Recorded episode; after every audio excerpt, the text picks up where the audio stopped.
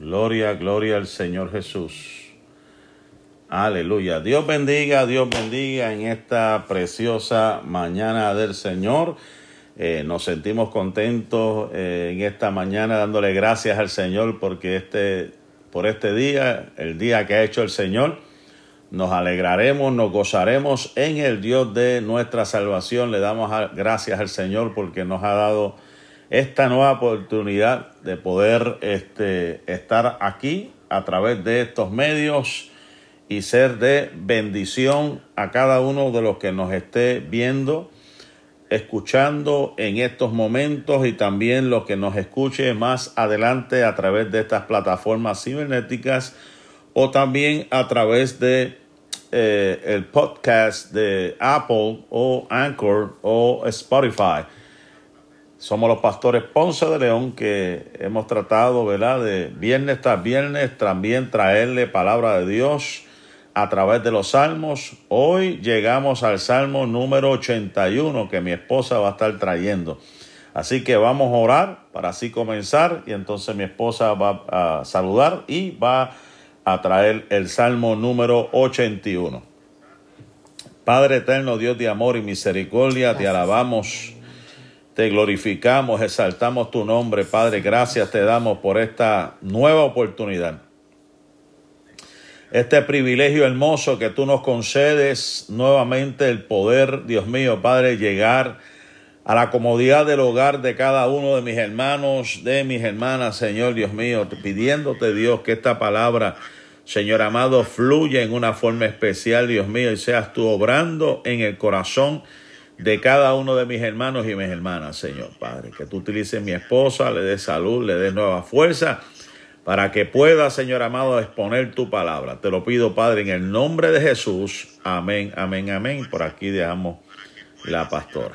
Muy buenos días, Dios les bendiga en esta hermosa, perdón, mañana, hermosa mañana del Señor, que Dios nos da el privilegio, la bendición, nuevamente de compartir la palabra del Señor con cada uno de ustedes.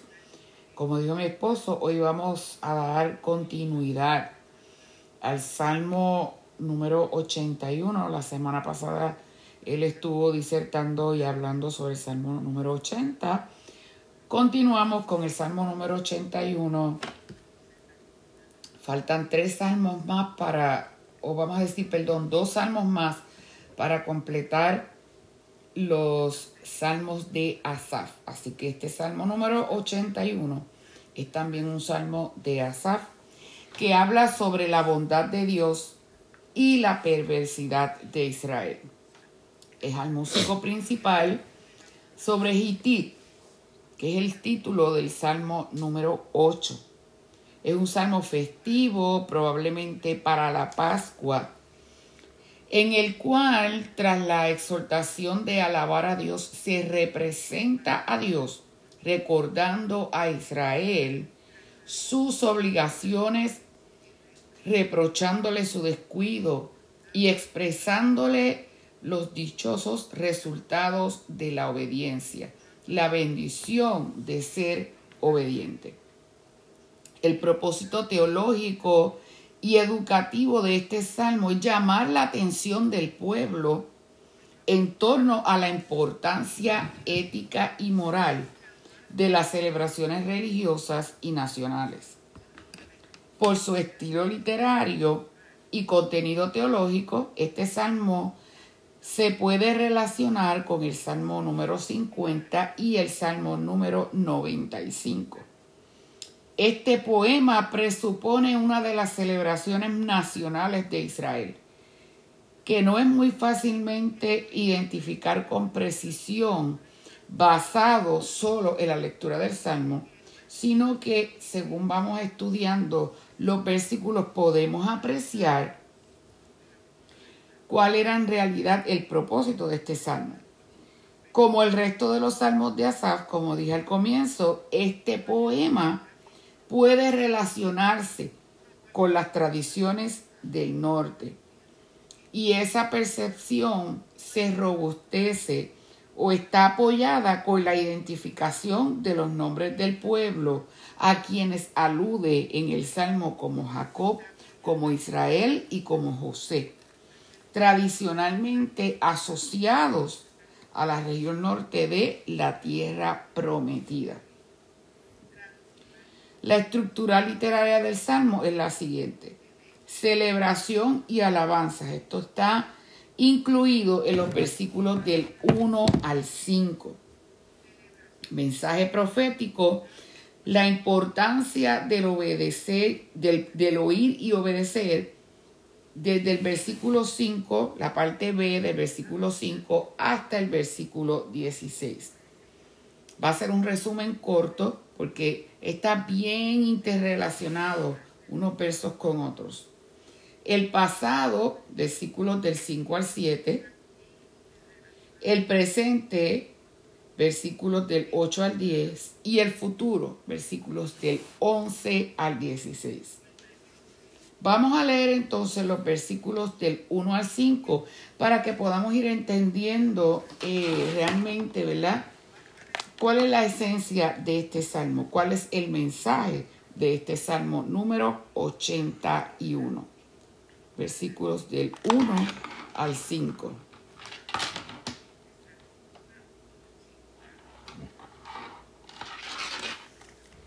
Salmo 81. Eh, Versos 1 al 5. Al músico principal sobre Gitit, Salmo de Asaf. Cantar a Dios, fortaleza nuestra, al Dios de Jacob, celebrar con júbilo, tomar la canción y tañed el adufe, el alpa deliciosa con el salterio. Tocar la trompeta en la nueva luna, en el día señalado, en el día de nuestra solemnidad, porque estatuto es de Israel, ordenanza del Dios de Jacob. Por testimonio José lo ha constituido cuando salió por la tierra de Egipto, donde oí lenguaje que no entendía. Este salmo reúne las clases más gozosas de la música vocal e instrumental. La introducción de este salmo es similar a la de los himnos de alabanzas a Dios. Por eso dice, ¿verdad? El primer versículo, cantad con gozo a Dios, fortaleza nuestra. Mire cómo dice, al Dios de Jacob, aclamad con júbilo. Se pone de manifiesto de esta manera una serie de exhortaciones que se articulan en una forma imperativa para destacar un profundo sentido de urgencia y expresión hímnica. Tenemos unos verbos que podemos sobre, ¿verdad? Podemos sobresaltar aquí en este, en este verso cuando nos dice cantar, aclamar. En el verso 2, entonar canción tañed el pandero, tocad trompeta en el versículo 3. Esas mismas afirmaciones están revelando la algarabía y el entusiasmo, revelan la alegría y el gozo. Y el propósito básico del salmista es enfatizar el contentamiento y la felicidad del pueblo en la fiesta. Más adelante, posteriormente para contrastarlo con la severa y mordaz crítica profética, lo que estaba ocurriendo. La identificación de estos cuatro instrumentos musicales, el pandero, el arpa, el salterio, la trompeta, no es una referencia simplemente al instrumento de metal, sino al cuerno de carnero en la simbología bíblica destaca el hecho de que la alegría era total, completa, absoluta y plena. Como dice, ¿verdad? El versículo, cantad con gozo a Dios. Él es nuestra fortaleza, al Dios de Jacob. ¿Cómo lo vamos a hacer? Aclamando con júbilo, con alegría. Y ese verso 2 y 3 dice, entonad canción tañed el pandero. Ve lo que le mencionaba hace unos segundos atrás. el pandero, el arpa, el salterio. Tocar la trompeta, cuatro instrumentos. En la nueva luna, en el día señalado, en el día de nuestra fiesta solemne. Qué bonito, gloria al Señor. Entonces, la alegría del pueblo se basa en la liberación y posterior salida de Israel de Egipto.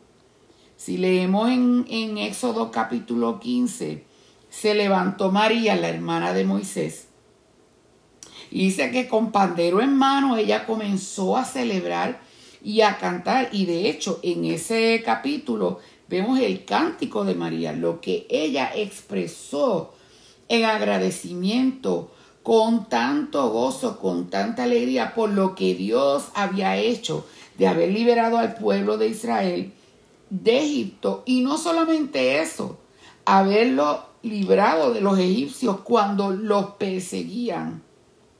Y por eso ella expresa en, en, uno de los versículos que al caballo y al jinete echó en el mar. ¿Por qué? Porque ellos venían tras el pueblo de Israel, venían persiguiendo al pueblo. Pero, ¿verdad? Ocurre aquel gran milagro donde se abre el mar rojo, el pueblo pasa en seco, pero cuando el pueblo egipcio o el ejército egipcio y el faraón trataron de venir tras el pueblo de Israel, ¿qué sucedió? Las aguas se unieron y toda esa gente se ahogó y pereció. Así es que María comienza a entonar en este capítulo 15 de Éxodo, ¿verdad? Ese cántico de gratitud al Señor por lo que Él había hecho. Dios mismo hizo del pueblo un estatuto, una ordenanza y un testimonio. Cuando lo liberó, ¿verdad? De esa esclavitud representada por la administración del faraón. Y esas expresiones que él hace aquí en este salmo son sinónimas de la palabra hebrea Torah, que transmite la idea de enseñanzas e instrucciones. No tanto comunica sentido actual de la rígida y jurídica expresión castellana ley, sino que de acuerdo con el salmista, Dios constituyó a Israel para que sirviera de modelo educativo para que a través de él el pueblo y las naciones que le rodeaban aprendieran y se educaran. Porque todo lo que ocurría en la palabra de Dios y con el pueblo de Israel en el Antiguo Testamento era una enseñanza no solo para los israelitas, sino también para nosotros hoy como gentiles. Y fíjese que todo tenía un propósito. Si usted estudia el tabernáculo, cada pieza que, que se colocó allí, las cortinas, la decoración, todo, todo lo que se utilizó en la elaboración de ese tabernáculo tenía un significado y tenía un propósito. Y era lo que Dios siempre le quiso enseñar a Israel y le enseñó, de hecho, y también a nosotros.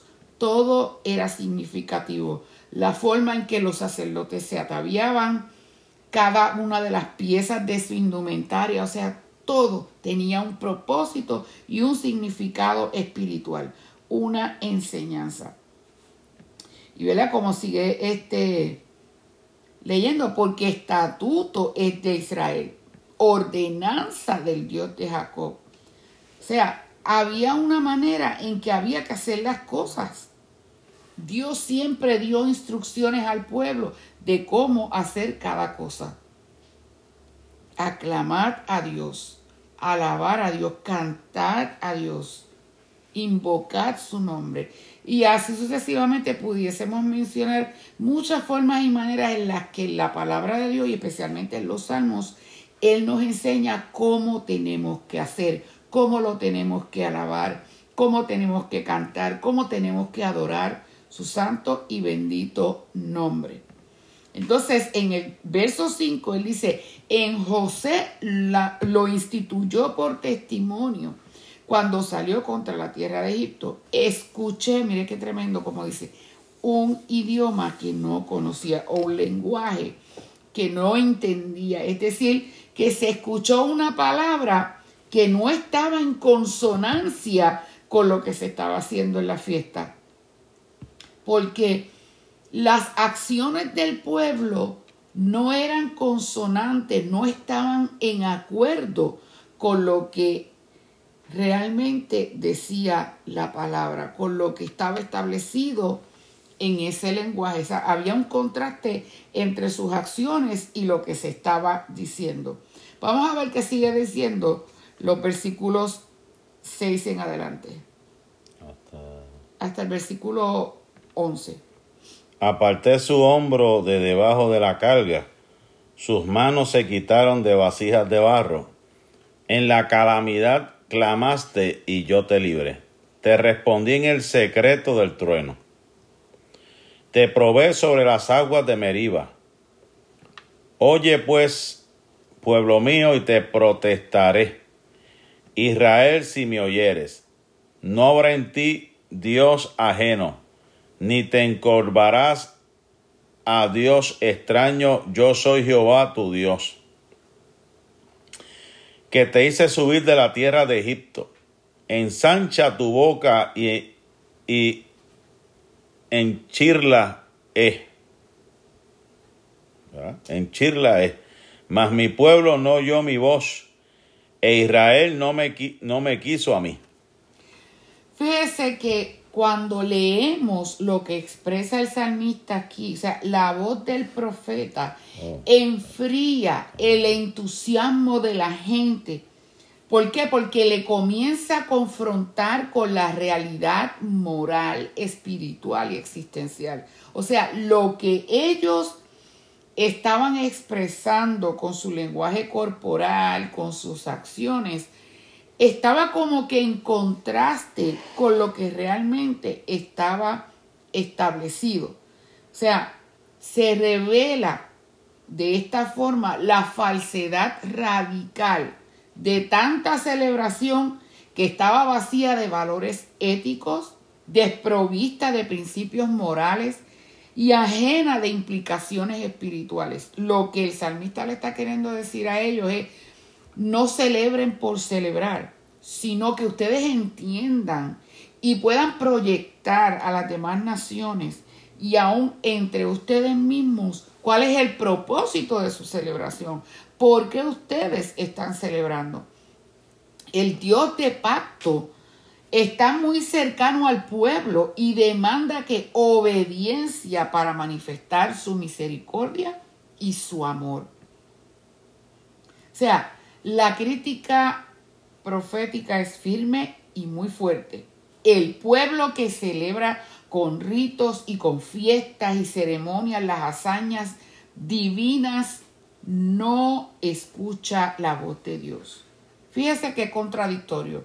Están celebrando al Dios verdadero, están cantándole a Él, sin embargo, no están escuchando la voz de Dios.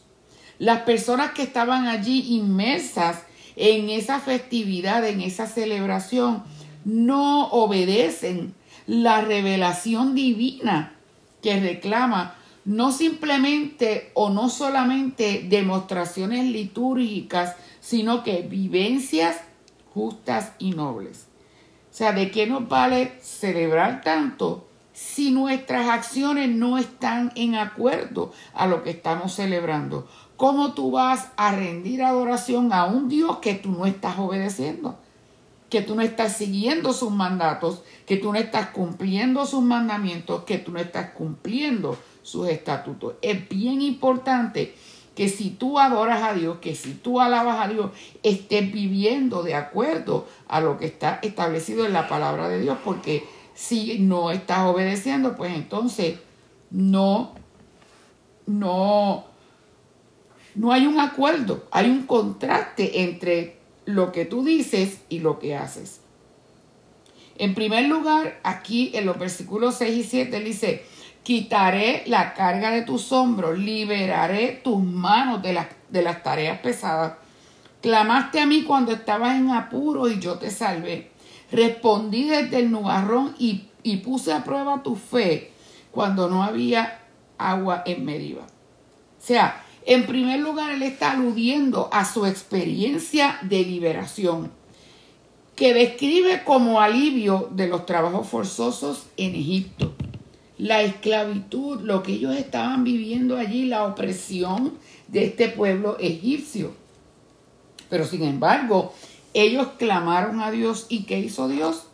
Les envió el libertador, envió a su siervo Moisés para liberar al pueblo juntamente con Aarón de la esclavitud de Egipto y llevarlos por el peregrinar en el desierto. Búscame Éxodo capítulo 17, versículos del 1 al 7, para que comprendamos, mis amados hermanos, una de las maneras o un, uno de los tantos escenarios que se presentaron del pueblo poco agradecido de lo que Dios había hecho en su travesía por el desierto. Es, eh, Éxodo capítulo 17, versículos del 1 al 7. Queremos saludar antes, aquí por aquí está nuestra hermana eh, Yomaira, nuestra hermana Rosalba, Dios les bendiga, gracias por estar aquí con nosotros. Y también este, ha estado escuchando Rodríguez Maritza Mariangeli, Judy Martínez, Dios les bendiga. Estamos aquí en el Salmo 81. Eso 17 dice, por, por orden del Señor toda la comunidad de Israel partió del desierto de Sin y anduvo de un lugar a otro. Finalmente, acamparon en Refidim, pero allí no había agua para, el, para que el pueblo bebiera. Así que el pueblo volvió a quejarse contra Moisés. Danos agua para beber. Reclamaron, cállense, respondió Moisés. ¿Por, ¿Por qué se quejan contra mí? ¿Por qué ponen a prueba al Señor? Pero ellos atormentados por la sed siguieron discutiendo con Moisés. ¿Por qué nos sacaste de Egipto? ¿Quieres matarnos de sed a nosotros, a nuestros hijos y a nuestros animales? Entonces Moisés clamó al Señor, ¿qué hago con este pueblo? Están a punto de apedrearme.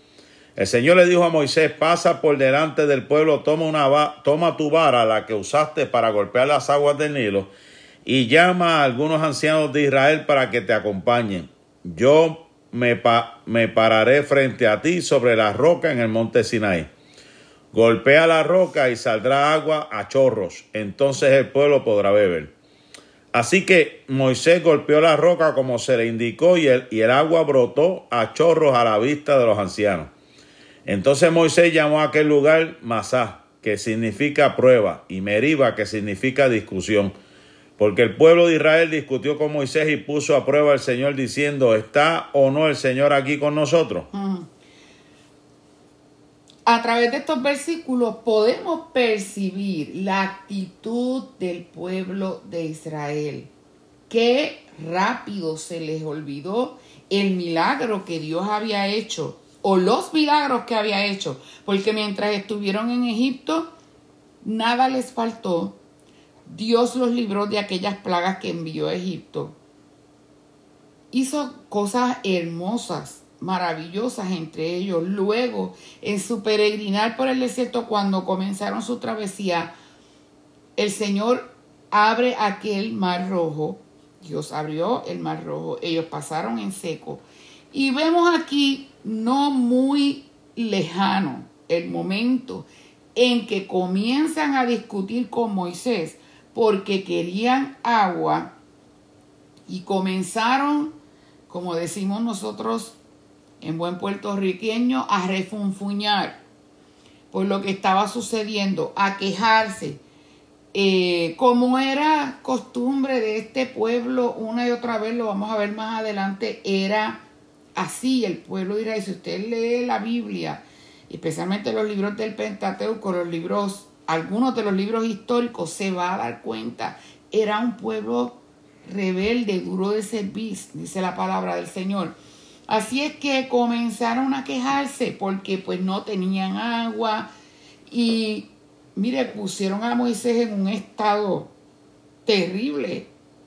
Y Aarón, ¿sabes? los estaban oprimiendo con sus comentarios, desesperando. Entonces Moisés comienza a hablar con Dios, mira que yo voy a hacer, esta gente me van a apedrear, me van a matar, porque pues ellos están aquí peleando, protestando porque no tienen agua. Y ahí es cuando Dios le indica, ¿verdad? A, a Moisés que golpee la roca, que golpee la peña para que brote agua y brotó agua y el pueblo tomó. Pero fue un lugar de contienda, de discusión, porque ahí en Meriba, porque el pueblo estaba reclamándole a Moisés, como solía hacer por muchos momentos. Ahora, en estos versos del 8 al 10, oye pueblo mío, ahí comienza el Señor a hablarles, y te amonestaré, Israel, si me oyeres, no habrá en ti Dios ajeno, ni te inclinarás a Dios extraño. Yo soy Jehová tu Dios que te hice subir de la tierra de Egipto. Abre tu boca y yo la llenaré. O sea, el Señor se queja de que el pueblo no lo escuchó. No escuchó sus amonestaciones, no escuchó su mandamiento de no adorar a otros dioses que no fuera Él. Involucró, o sea, se involucró, perdón, en la idolatría con dioses ajenos y dioses extraños que no eran Dios. Y fíjese, podemos notar aquí una gran afirmación teológica culmina la presentación de estas ideas. Dios fue quien liberó al pueblo de la tierra de Egipto tiene la capacidad y el deseo de llenar la boca de su pueblo.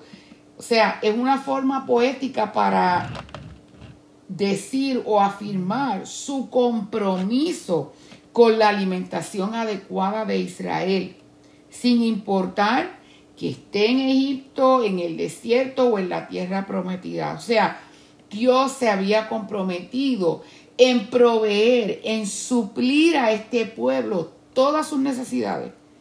Alimento, vestido, calzado y así sucesivamente. Pero tristemente este pueblo se inmiscuía con otras naciones y comenzaba a adorar los dioses de esas naciones.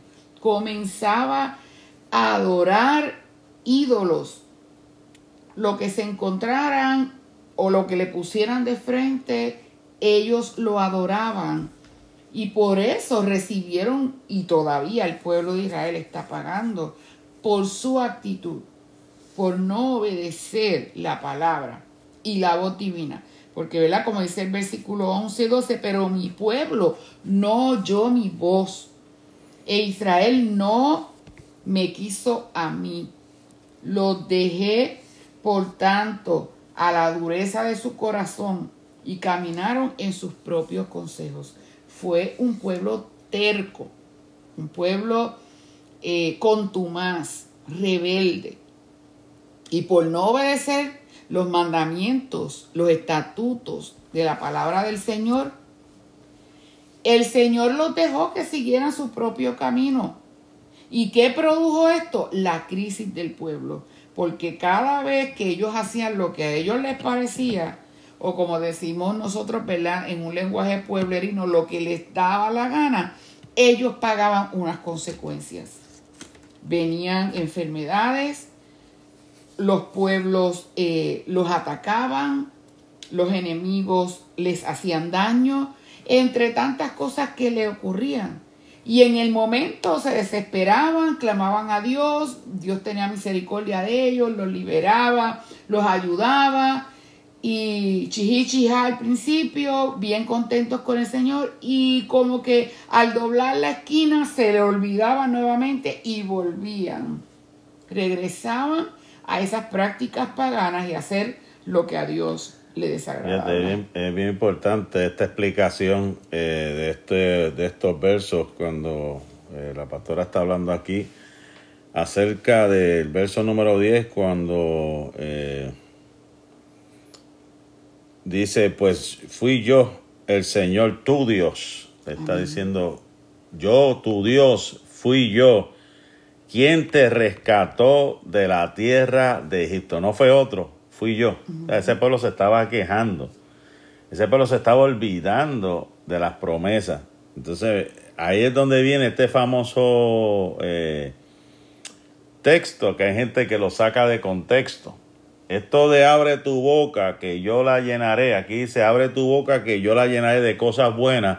Lo que está diciendo, mira, yo estoy aquí para suplir tus necesidades. Para alimentarte. Voy a alimentarte. Hay quienes piensan, y yo he escuchado esa expresión como quien dice, yo no tengo que estudiar porque el Señor me va a llenar, porque Él dice en su palabra, abre tu boca que yo la llenaré. Eso no tiene nada que ver con esto. Esto tiene que ver en ese momento de la historia con las necesidades de Israel, que el único que las podía suplir era Él. O sea, Dios estaba ahí le dijo, yo fui el que te saqué.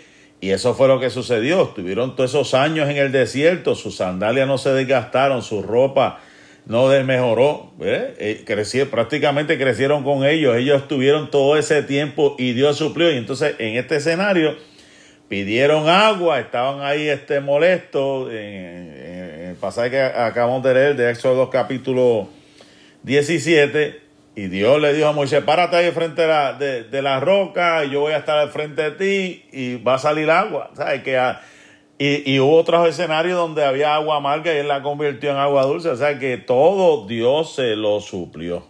Hubo un momento en que ellos dijeron, estamos hastiados, hartos de comer de este maná, queremos carne. Y en la misericordia de Dios, Dios le proveyó carne. Es verdad que Dios le dijo a Moisés, mira, yo le voy a dar carne que le salga hasta por las narices.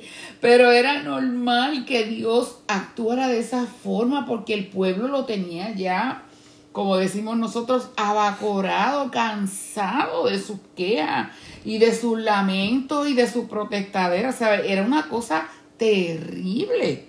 Esta, la actitud de este pueblo, mira, si Dios lo había prometido, si Dios se lo había dicho, y ellos habían visto ya, habían comenzado a ver el poder de Dios manifestado. ¿Por qué actuar de esta forma? ¿Por qué ¿verdad? Eh, reaccionar de esta manera? Versículos 13 y 14. Oh, si mi pueblo me escuchara, o si Israel me siguiera y caminara por mi sendero, qué rápido sometería a sus adversarios, qué pronto pondría mis manos sobre sus enemigos. ¿Hasta dónde? Hasta ahí, hasta el verso 14. Ah, okay. O sea, nuevamente Dios recalca, ay, si este pueblo me hubiese oído, si hubiese caminado en, mis estatutos, en mis mandamientos, si hubiese sido obediente. Como dicen nuestros hermanos mexicanos, de volada, habría yo derribado a sus enemigos y a sus adversarios. Pero lamentablemente Dios tuvo que permitir que este pueblo de Israel fuese atacado muchas veces por sus enemigos, por sus adversarios, por la desobediencia de ellos, por su rebeldía, por su actitud tan terrible ante Dios, por su actitud eh, desobediente, por su actitud este, de espaldas a Dios. Queremos saludar esta mañana a nuestra hermana Jenny, Dios te bendiga mucho. Y realmente fue, la historia de Israel es algo que era para ese tiempo, pero también nos enseña a nosotros hoy porque muchas veces nosotros estamos en la misma actitud.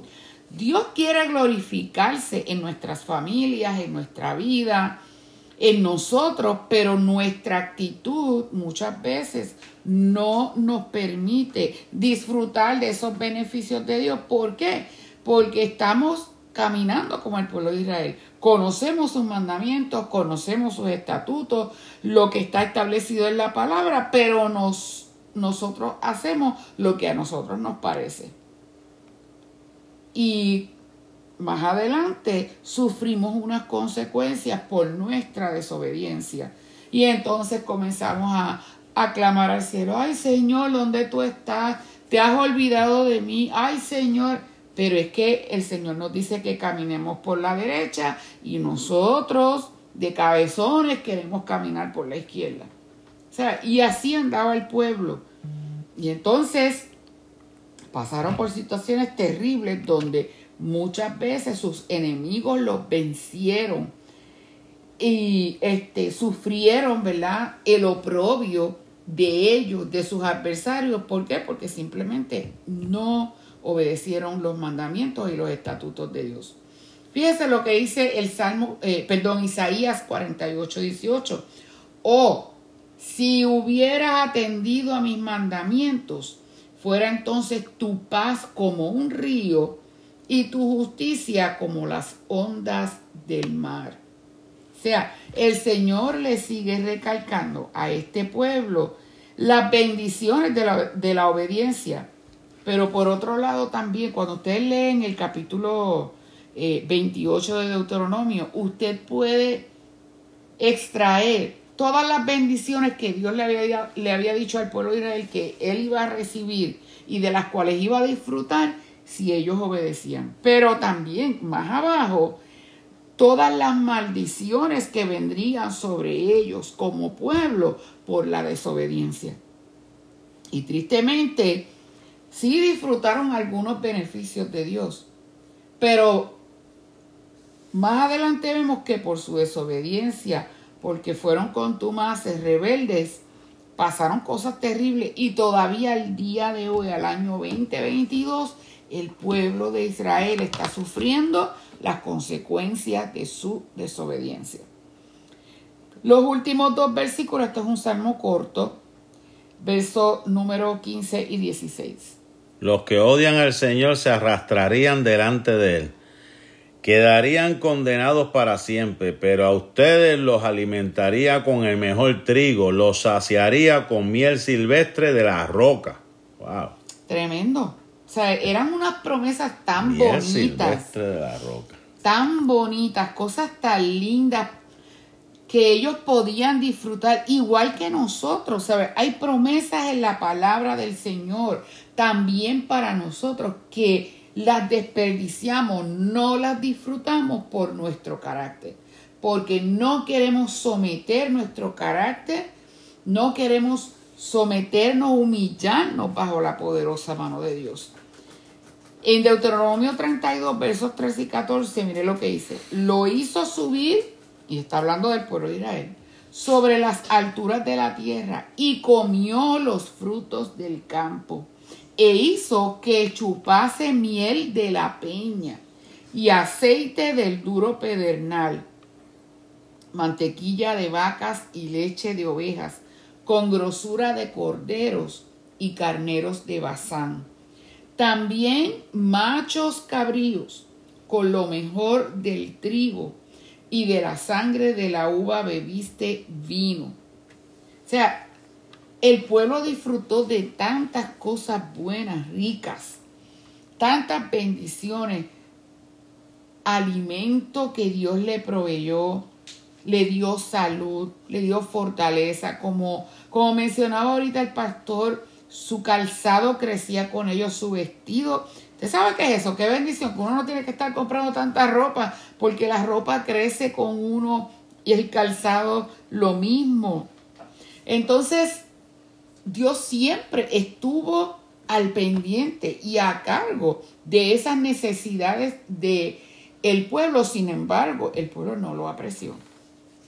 El pueblo no lo apreció, el pueblo se quejó todo el tiempo y lamentablemente pues sufrieron las consecuencias.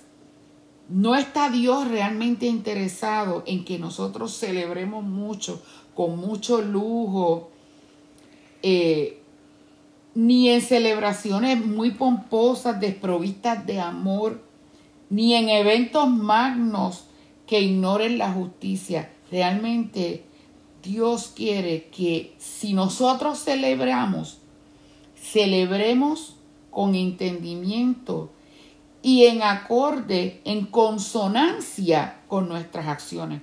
Estamos celebrando al Dios vivo, que estemos viviendo para ese Dios vivo. Estamos alabando y glorificando su nombre. Que mis acciones digan, yo le sirvo a un Dios de poder. Que mi testimonio diga, yo le sirvo a un Dios de poder, a un Dios maravilloso, del cual yo he experimentado tantas bendiciones, he recibido tantos beneficios. Por eso en el Salmo 103, luego David en el Salmo 103 dice, bendice alma mía Jehová y no olvide ninguno de sus beneficios. Y comienza a enumerar, Él es quien perdona todas, todas tus iniquidades, el que sana todas tus dolencias, el que rescata del hoyo tu vida, de modo que te rejuvenezcas como el águila. Usted ve, hay bendición, hay beneficios en ser obediente. Pero no celebremos, no alabemos a Dios cuando no estamos viviendo en obediencia, cuando no estamos agradando a Dios con nuestra manera de vivir. Tiene que haber consonancia en esto. Y era el mensaje principal que por el cual el salmista Asaf escribió este salmo. Así es que en esta mañana, que más que celebración al Señor, que a mí me fascina celebrar a Dios, celebrar a Cristo, que esto vaya en consonancia con nuestro testimonio, con mi obediencia, que si el Señor demanda que yo ore, yo oro, que si el Señor demanda que yo ayune, que yo ayune, que si el Señor demanda que yo obedezca su palabra, en tantas formas y maneras, ¿verdad? Amar a nuestros enemigos, amar a nuestro prójimo como a nosotros mismos, ayudar al débil, ayudar al huérfano, a la viuda, y así sucesivamente las cosas que el Señor nos pide, que cuando, cuando alabemos al Señor, esa alabanza le agrade a Él, sea recibida por Él, porque vaya en consonancia con nuestro estilo de vida. Dios les bendiga y Dios les guarde en esta hermosa mañana. Amén. Hasta aquí el Salmo número 81. Le damos gracias a todos los hermanos que se han conectado. También vi por ahí al ministerio levantando al caído, hermana, también a la hermana Lorraine Caño de allá de Puerto Rico, la, hermana María Santillano. Gracias le damos por haber estar, por haber estado eh, a través de estos medios compartiendo, ¿verdad? Escuchando esta palabra. Esperamos que la misma haya sido de mucha bendición para su vida. Damos gracias y lo esperamos en una próxima ocasión. Dios les bendiga. Lindo día.